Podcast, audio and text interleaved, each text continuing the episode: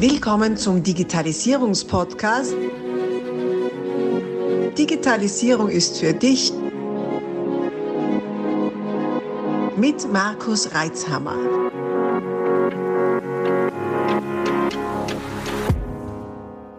Herzlich willkommen zu einer neuen Aufgabe Ausgabe natürlich meines Podcasts Digitalisierung ist für dich heute wieder mit einer beliebten Interviewfolge und zwar mit Michael Jockheck von SecurePoint. Herzlich willkommen, Michael. Ja, hallo. Markus, danke dafür, dass du die, danke, wunderbar. Äh, danke für die Zeit, die du da auch nimmst und die Bereitschaft, hier mit mir ins Interview zu gehen. Es ist ja nicht selbstverständlich, dass du die Zeit aufbringen kannst und auch die Bereitschaft hast, da dieses Abenteuer zu wagen und da wirklich in eine, wie ihr auch gehört habt, ungeschnittene Aufzeichnung reinzugehen. Ja, wer oder was ist denn der Michael Jokek? Also, dass es ein Wer ist, haben wir festgestellt. Er redet der Michael ist Product Manager bei SecurePoint. SecurePoint ist ein deutscher Sicherheitsanbieter, IT-Sicherheitsanbieter, mit dem wir schon viele, viele Jahre gemeinsam am Weg sind. Äh, Michael wird uns sicher noch mehr aus, seiner, aus seinem Umfeld erzählen, beziehungsweise aus seinem Tätigkeit, äh, Tätigkeitsbereich erzählen. Und vor allem in der aktuellen Zeit gibt es ganz bestimmt viele Insights. Du bist ja Diplom-Ingenieur, also das ist jetzt keine, keine rein vertriebliche Info heute, die wir da bekommen, sondern da gibt es ja genug mhm. technisches äh, Background-Wissen, was damit einfließen wird. Also es verspricht ein spannendes Gespräch zu werden. Ich freue mich sehr. Michael, habe ich was vergessen oder würdest du noch was ergänzen zu deiner Vita oder zu deiner Einleitung? Nee, das passt. Alles alles gut. Ihr merkt es, Techniker. Super, wunderbar, kurz und knapp. Du, Michael, erzähl mal, SecurePoint. Ähm, man, ich kenne euch natürlich, äh, wir arbeiten seit Jahren zusammen. Erzähl mal aus deiner Sicht, wie würdest du dich und euch beschreiben? Ja, wir sind ein,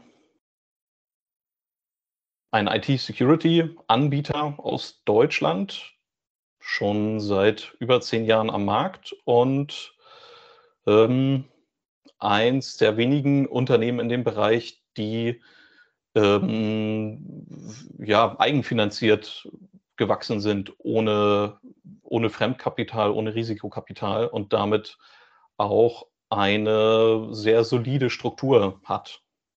Mhm. Das ist also unabhängig von irgendwelchen internationalen oder sonst was äh, Eigentümern. Er ist halt wirklich nach wie vor Eigentümer geführt. Mhm. Und mhm. insofern sind wir da, ähm, ja, haben wir da eine gewisse Alleinstellungs, ein gewisses Alleinstellungsmerkmal. Die meisten größeren IT-Security-Anbieter sind inzwischen Aktiengesellschaften, Risikokapital getrieben, tendenziell gehören vielleicht auch schon Heuschrecken ähm, Genau. Insofern. Mhm. Was hat, was hat dich bewogen, äh, bei SecurePoint anzufangen und vor allem auch dort zu bleiben? Du bist jetzt, wie lange bist du jetzt schon dort? Drei, vier Jahre bald, oder? Hm, genau, bald ja. vier Jahre. Mhm. Ähm, ja, einerseits natürlich der Ort. Ähm, ich habe in Lüneburg auch studiert, habe hier äh, ein großes äh, soziales Umfeld und ich hatte zwischendurch in Berlin gearbeitet und war da nie so richtig angekommen. Und mhm. die Möglichkeit, wieder in Lüneburg zu arbeiten, die war großartig. Das war ein Punkt. Und der zweite Punkt ist natürlich das Umfeld. Ähm, IT-Security ist ein Thema, das mich schon seit langem beschäftigt. Also ich bin so der typische mit äh, im, im, Jugendalter einen Computer bekommen, erstmal mit Windows 95 war das der Anfang mit dem, mit dem ganzen äh, viel dran rumgespielt, irgendwann auseinandergebastelt und wieder zusammengebaut und ähm, der ähm, Privatsupport für Familie und Freunde und so weiter äh, gewesen. Ja, daraus hat sich dann hm, irgendwann mit Umstieg auf macOS so ein bisschen die Linux-Welt eröffnet, auch mit da macOS deutlich Linuxoider ist als die Windows-Welt. Und ja, darüber hinaus hat sich dann viel entwickelt. Und dann bist du bei SecureBand also gelandet.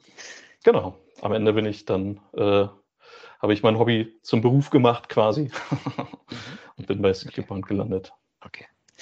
Es dreht sich ja in unseren, in unseren Podcast-Folgen eigentlich alles um Digitalisierung. Und deswegen die Frage, die jeder einfach stellen muss. Was ist denn für dich persönlich die Digitalisierung? Was verstehst du darunter?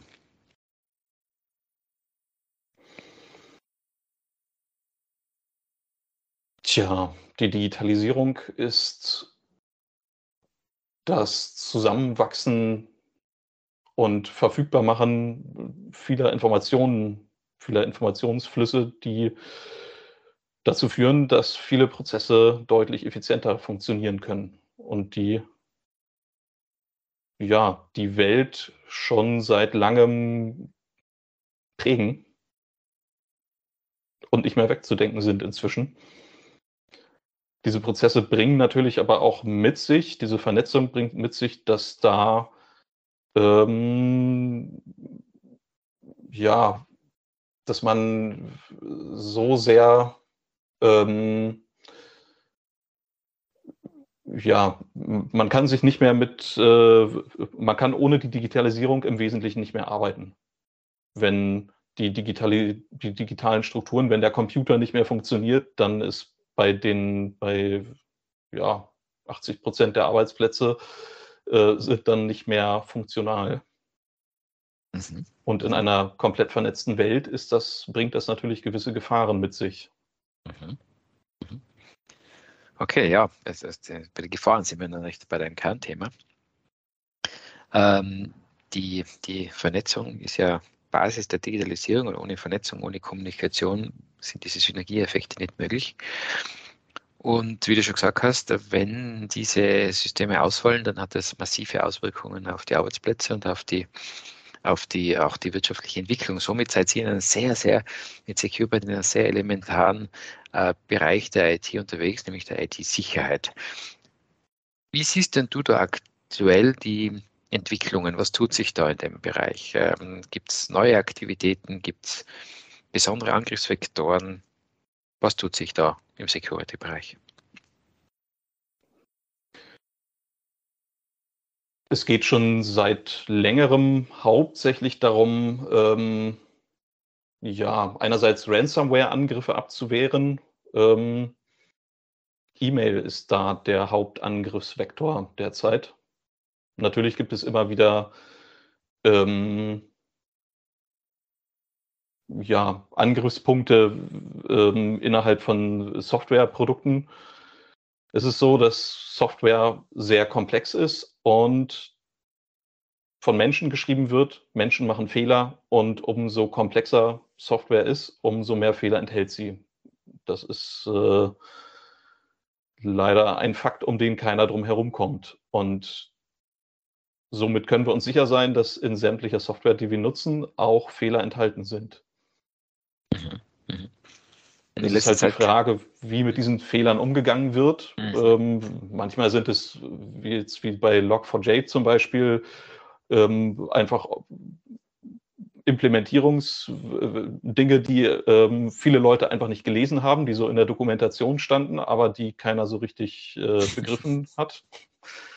Und andererseits gibt es natürlich solche Sachen wie Hafnium zum Beispiel, wo einfach Probleme auftreten, aber der Update-Pfad zu kompliziert ist, als dass diese Probleme frühzeitig beendet äh, werden können.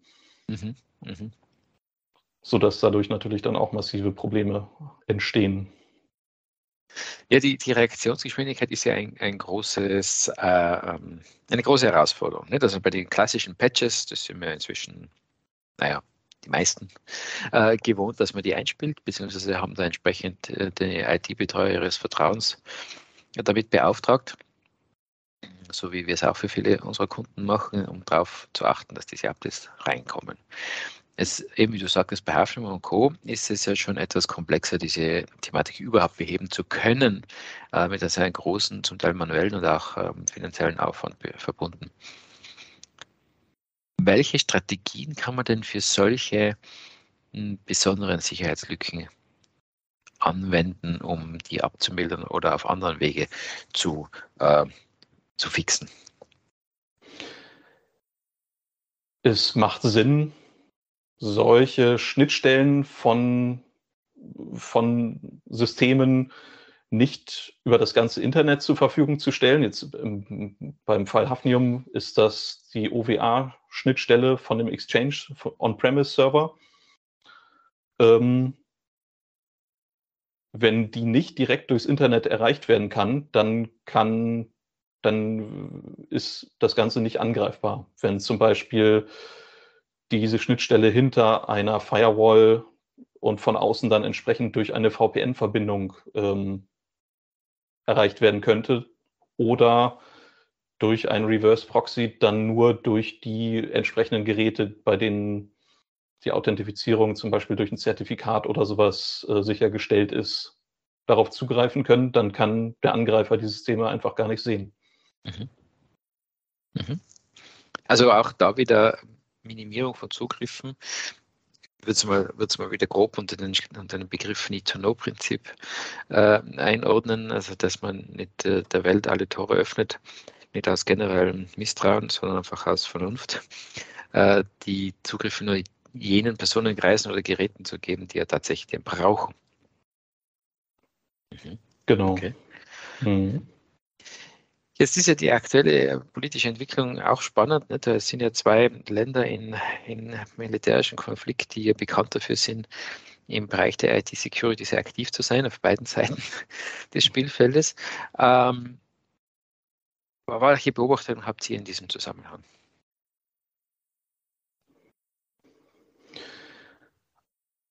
Also grundsätzlich ist zum Glück so etwas wie NotPetya noch nicht passiert. Äh, es ist vielleicht auch so, dass wir jetzt, dass die Welt jetzt schon ein bisschen vorsensibilisiert ist und ein bisschen mehr darauf achtet, äh, was da so passiert.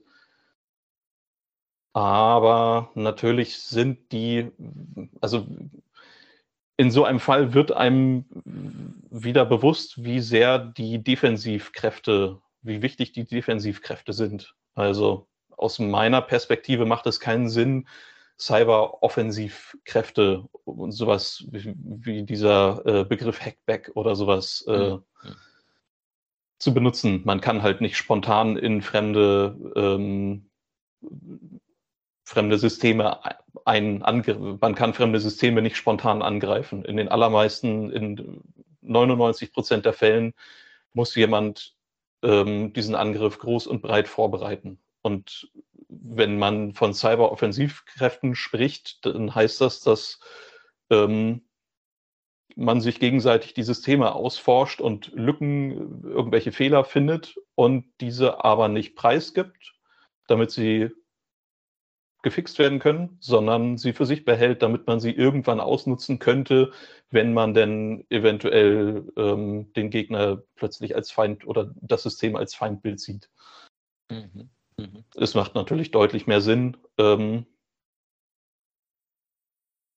alle Sicherheitslücken zu fixen, sodass diese entsprechend sicher sind, dass die Systeme sicher sind. Zumindest im, ähm, im nicht-militärischen Sektor natürlich. Mhm. Ja, ja.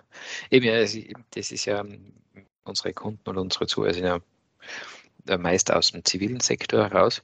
Und ähm, da ist mir dann eher häufig auch Beifang nicht, bei solchen Aktivitäten, äh, dass, dass man halt bei irgendwelchen breiten äh, Angriffen mit in Leidenschaft gezogen wird, ohne jetzt wirklich gezieltes Ziel, also ausgewähltes Ziel zu sein. Umso wichtiger natürlich die eigene IT-Security zu überprüfen, gegebenenfalls einmal sich anzuschauen, welche Zugriffe haben wir denn überhaupt offen. Das ist mal Punkt 1, oder? Mal schauen, ob alle Türen zu sind. Mhm. Äh, und, und natürlich auch bewusstseinsbildende Maßnahmen bei den Mitarbeitern zu setzen, damit ähm, die auch mit Bedacht und äh, mit Vernunft durch die digitale Welt ähm, sich bewegen. Hm. Und ähm, euer, euer Security-Ansatz ist ja auch so, wenn ich das äh, mal so salopp von außen zusammenfassen darf, äh, dass es mehrere äh, Sicherheitsebenen, mehrere äh, Sicherheitspunkte, also mehrere Checkpoints quasi gibt. Ähm, wie würdest du das beschreiben, diesen Ansatz der mehrschichtigen Sicherheit? Hm, also es ist ein Zwiebelschalenprinzip. Es sind viele, viele Schichten, so wie eine Zwiebel und in der Mitte sitzt der Kern, das Unternehmensnetzwerk quasi.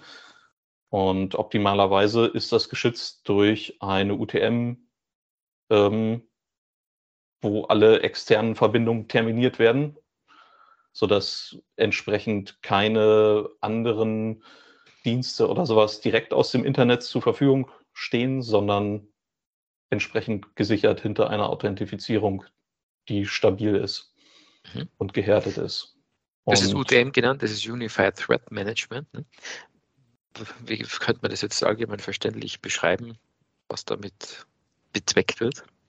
Ja, das ist eine Firewall, die ähm, auf den unterschiedlichsten Ebenen das Netzwerk schützt. Also die nicht nur im klassischen Sinne einer Firewall guckt, wo wollen die Pakete von außen rein und wo wollen die Pakete von innen raus und anhand der Informationen, die im Header des IP-Pakets stehen, also wo will ich hin, wo komme ich her, ähm, entsprechend durchgelassen oder verworfen werden, sondern zusätzlich zu diesem Prinzip auch noch zum Beispiel die Daten anguckt, die in dem Paket selbst sind, die Payload. Ähm, über den HTTP-Proxy zum Beispiel. Mhm. Und dann ist E-Mail natürlich ein häufig genutztes Kommunikationsmittel. Da macht es Sinn. Ähm, ja, inzwischen ist E-Mail kommt irgendwo aus den 80er Jahren. So ganz genau ist das, äh, äh, streiten sich die Geister, wo die erste E-Mail war, was man als erste E-Mail bezeichnen könnte, quasi so in der Richtung. Aber ist es jedenfalls nie dafür gedacht worden, als ähm, grundlegendes, massiv genutztes Kommunikationsmittel zu dienen. Und ein altes Protokoll was durch lauter Add-ons immer irgendwie so ein bisschen mehr an die Realitäten, die sich neu ergeben haben, angepasst wurde, ist natürlich äh, alles andere als sicher oder stabil. Und entsprechend sind 96 Prozent des Mail-Aufkommens im Internet ungewünschte Werbe-E-Mails, Spam. Und in diesem äh, Wust überhaupt die Nadel im Heuhaufen zu finden, nämlich die E-Mails, die einen wirklich interessieren. Dafür muss eine Menge Spam weggefiltert werden. Und dafür gibt es verschiedenste Mechanismen, wie das funktioniert. Diese sind entsprechend auch in einer UTM-Firewall integriert. 96 Prozent, das ist schon unglaublich. Ähm, ja, und jetzt ist natürlich Spam, das ist lästig, das stimmt und, und zeitraubend. Noch gefährlicher sind natürlich äh, diese ganzen äh, Phishing. Äh, Mails, die man so bekommt, ne? sei es jetzt CEO-Fraud oder Sie haben, was Gott, wie viele Millionen Pfund irgendwo auf dem Konto und das wollen wir Ihnen übermitteln. Das Spannende ist, solche Dinge funktionieren ja immer noch, sonst tut es ja nicht geben. Nicht? Also, die haben auch in der, in der, in der vordigitalen Welt ja schon funktioniert, dass man tatsächlich bei Post, ich habe irgendwo, muss man suchen, ein Schreiben von einem König irgendwas in Afrika bekommen, mhm. wirklich per, per Briefpost mit einem schönen Siegel oben und der muss halt außer Landes und was wie viele Millionen Dollar und die Hilfe und so weiter. Also genau dieselbe Masche, die bei E-Mail jetzt auch wunderbar funktioniert und offenbar sind es diese Angriffsvektoren, die wohl nie aussterben. Äh, die Gier und die, sagen wir mal, äh, weiß nicht, vielleicht Unachtsamkeit der Empfänger solcher Nachrichten, um dann, um dann äh, auf sowas zu reagieren. Und sowas rauszufiltern ist ja noch weitaus komplexer. Ne? Das stimmt. Das meiste davon lässt sich auch schon so herausfiltern. Ähm, ja, der Hauptangriffsvektor von Ransomware, also von den kriminellen Aktivitäten zur Erpressung von Lösegeld, was im Moment das größte Problem für den zivilen Bereich ist, ähm, findet über Microsoft Office-Dateien im Anhang von E-Mails statt. Mhm. Und da sind die Angreifer natürlich inzwischen, haben sich immer weiterentwickelt und ähm, nutzen im Moment die als erstes die Systeme, die sie eingenommen haben, um sich weiter zu verbreiten. Das ist der erste Schritt. Also sie nutzen bestehende Kommunikation und hängen da Dateien an. Als äh, Empfänger solcher Kommunikation ist es schwierig, das zu erkennen. Und ja, oft macht es Sinn, da dann mal hinterher zu telefonieren, ob das, wenn man so ein bisschen das Gefühl hat, dass es gerade komisch ist, ähm, ist, ist sinnvoller, lieber einmal mehr zu fragen als einmal zu wenig. Dann ist es natürlich sowieso schwierig, Microsoft Office-Dokumente, optimalerweise sollte man einfach keine Microsoft Office-Dokumente über E-Mail empfangen, wenn man das irgendwie organisatorisch umsetzen kann. Ist natürlich mit ein bisschen Aufwand verbunden, aber in den meisten Fällen zahlt sich das ganz gut aus. Mhm. Ja, vor allem, wenn man weiß, dass ja das äh, einer der häufigsten Angriffsvektoren ist. Mhm, ähm, genau. Macht durchaus Sinn, darauf zum Beispiel sichere äh, Datenräume auszuweichen, sodass nur die, die Information übermittelt werden muss. Im Datenraum liegt jetzt eine neue Datei voll mit Leuten, die man, mit denen man häufiger sich austauscht. Mhm, genau. Oder wenn es keine Dateien sein müssen, die editiert oder komplex editiert werden müssen, dann macht es Sinn, die in das PDF-Format umzuwandeln und dann zu versenden. Mhm. Ähm, gibt es verschiedenste Möglichkeiten, da drum herum zu kommen. Mhm. In diesen Office-Dokumenten ähm, liegt dann ein Makro. Der Nutzer wird dann gebeten, dieses, äh, die Inhalte zu aktivieren. Meistens ist der Knopf zum Inhalte aktivieren auch deutlich größer als das kleine X daneben, womit man die Inhalte äh, unaktiviert lassen kann. Ähm, dieses Aktivieren der Inhalte kann man in den Gruppenrichtlinien, in den GPOs unter Windows auch ausschließen. Also wenn man intern sowieso keine Makros benutzt in der Firma, dann macht es Sinn, die auch komplett auszuschalten. Dann hat man noch eine Ebene mehr, auf der man das Ganze sichern kann. Natürlich sollte man alle weiteren Sicherheitsmechanismen deshalb dann nicht außer Kraft setzen, aber das ist etwas, was man mit relativ wenig Aufwand umsetzen kann. Mhm, mhm. Also auch da wieder Dinge, die wir nicht benötigen, Funktionen, die wir nicht benötigen, abdrehen. Mhm. Mhm. Und du hast schon gesagt, ne, man sollte am besten keine äh, äh, zum Beispiel offenen Word-Dokumente oder sowas empfangen. Es kann man sich nicht davor, äh, man, man kann, klar, man kann jetzt die Anhänge generell äh, blocken. Bei den meisten ist das dann wieder in der Organisation nicht, nicht so leicht umsetzbar, weil halt dann doch wieder was benötigt wird, etc. Mhm. Sind wir wieder bei dem Ermessen, wie du sagtest, naja, sobald etwas komisch ausschaut. Äh, genau. Das heißt, und auch wieder der User ist gefragt, befähigt zu sein, das zu erkennen, was schaut denn jetzt komisch aus und was nicht. Ne? Ja, das ist natürlich ein gewisses Training. Wenn man in dem Bereich viel unterwegs ist und ähm, ein Händchen dafür hat, dann sieht man das. Aber ähm, ansonsten müsste man das trainieren, möglichst. Mhm. Und dafür gibt es Awareness Plus, unser neuestes Produkt. Mhm. Ähm, da werden genau solche Phishing-E-Mails quasi ähm, gesendet, mhm. die aber nicht gefährlich sind, sondern auf eine Informationsseite führen, auf der man dann entsprechend informiert wird, ähm, anhand welcher Informationen man das hätte erkennen können. Also mhm. Es wird nicht dokumentiert, dass man da jetzt auf den falschen Link geklickt hat oder sowas. Es ist das Wichtigste, was man in diesem Zusammenhang sagen kann, ist, dass man eine offene Fehlerkultur pflegen sollte. Und ja. wenn jemand Fragen hat oder Probleme hat oder irgendwo draufgeklickt hat oder so, dann darf man den dafür nicht verantwortlich machen und äh, Shaming betreiben oder sowas in der Richtung. Mhm. mhm. Man muss die Menschen befähigen, mit dieser neuen Welt umzugehen und zu sehen, wo die Fallstricke sind. Das hilft ja. dann nicht nur in der Firma, sondern natürlich auch im Privatleben. Ja, ja. da bin ich absolut bei dir. Das sind wir bei unseren äh, Informationssicherheitsschulungen oder Informationsbewusstseinsschulungen, die wir ja mit Usern machen, äh, wo es eigentlich primär darum geht, na, eigentlich was eigentlich nur darum geht, Bewusstsein bei den, bei den Anwendern zu schaffen. Das ist keine, keine technische äh, Hochschulgeschichte, sondern wirklich sehr äh, an der, an der User-Oberfläche sich entlanghandelnd. Und die Firmenkultur ist wirklich entscheidend darüber, ob ein Angriff erfolgreich bzw. auch wirklich letal ist oder ob er rechtzeitig erkannt wird. Das ist schon so häufig erlebt, ähm, gerade bei, bei Unternehmen, wo man gegebenenfalls schon einmal einen Vorfall hatte, die dann sagen, ja, was tun wir dann? Und dann machen wir die Investition und die Investition, dann machen wir selbstständig Informationssicherheitsschulung.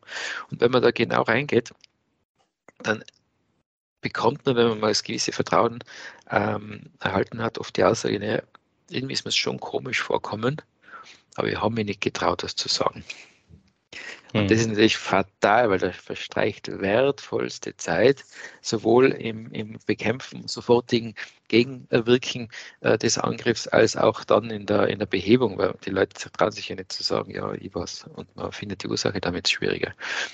Und darum ist es immer ein ganz elementarer Teil dieser Schulung, zu sagen, Leute, wenn jemand erkennt, dass er was falsch gemacht hat und hat es sofort meldet, dann klopft ihm oder ihr auf die Schulter, weil bravo, du stehst dafür ein und nicht mal, gehört der wieder, der Depp mhm. checkt es nicht. Ne? Ähm, und, und, so quasi äh, äh, diese, diese, wie du sagtest, Shaming äh, durchzuführen. Weil es kann jeden erwischen. Ich schließe mir das selber nicht aus. Also ich kann einmal in einem, Natürlich. in einem hektischen, schwachen Moment irgendwas anklicken, wo man nachher denkt, das war jetzt nicht gut. Ähm, mhm. Aber es kann passieren. Gerade unter Stress kann das ja, passieren. Schnell mal, mach jetzt schnell noch, weil jetzt ist gleich der Termin, es ist gleich ein Podcast-Interview, machen wir schnell noch das E-Mail auf. äh, könnte passieren und ich nehme das selber nicht aus. Und ich kann nur nochmal den Appell wiederholen an alle da, die da jetzt zuhören, egal ob Mitarbeiter, ob äh, Vorgesetzter, Inhaber, was auch immer, schafft eine, eine Fehlerkultur, die es nicht ich bin immer so kritisch mit Fehler sind Freunde, das ist immer so eine Sache, das sind sie natürlich nicht. Äh, allerdings die einfach erlaubt und die Leute motiviert, offen damit umzugehen und, und, und da einfach die Zeitspanne verkürzt. Hm. um darauf zu reagieren. Das ist ein Riesenthema. Also das ist eine Investition. Da kannst du so coole IT-Security haben. Wenn das nicht passt, äh, dann wird es schwierig. So viele Inhalte. Wir stoppen hier kurz und teilen dieses Interview auf mehrere Teile auf. Folge unserem Kanal, abonniere ihn, um auch den nächsten Teil nicht zu verpassen.